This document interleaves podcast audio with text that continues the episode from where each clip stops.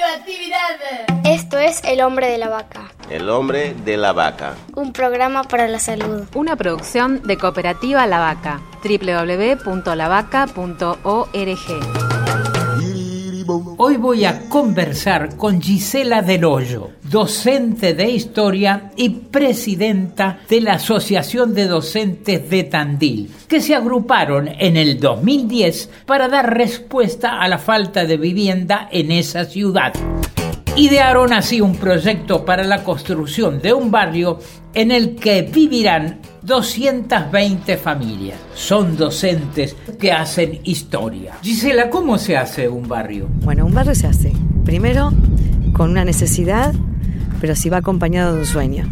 Y en el caso personal, no sé hacer o no me gustan hacer las cosas en forma individual. Casi todo lo que he hecho en mi vida ha sido con otros. Entonces, cuando es un sueño con otros y se va a anclar en un derecho, te da valor, te da ese, esfuerzo de mandarte a terrenos desconocidos, con actores que imaginabas lejanos y poderosos, e inaccesibles, rompes barreras que ni te imaginas, que cuando las miras para atrás decís, pero ¿qué hicimos? ¿Qué?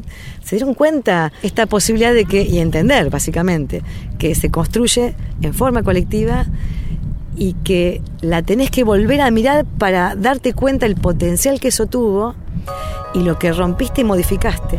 ¿Qué aprendiste vos de todo este proceso?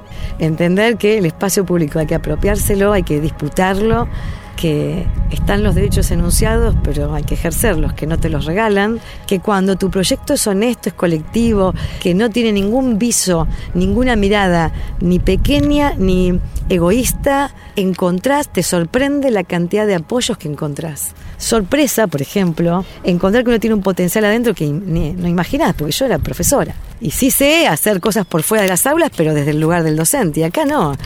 Hay que superar el lugar del docente, de la obediencia, de las jerarquías, y aprender y darte cuenta que fue un aprendizaje. Esos logros que son, esto es, somos nosotros también. Nos constituyó, nos modificó.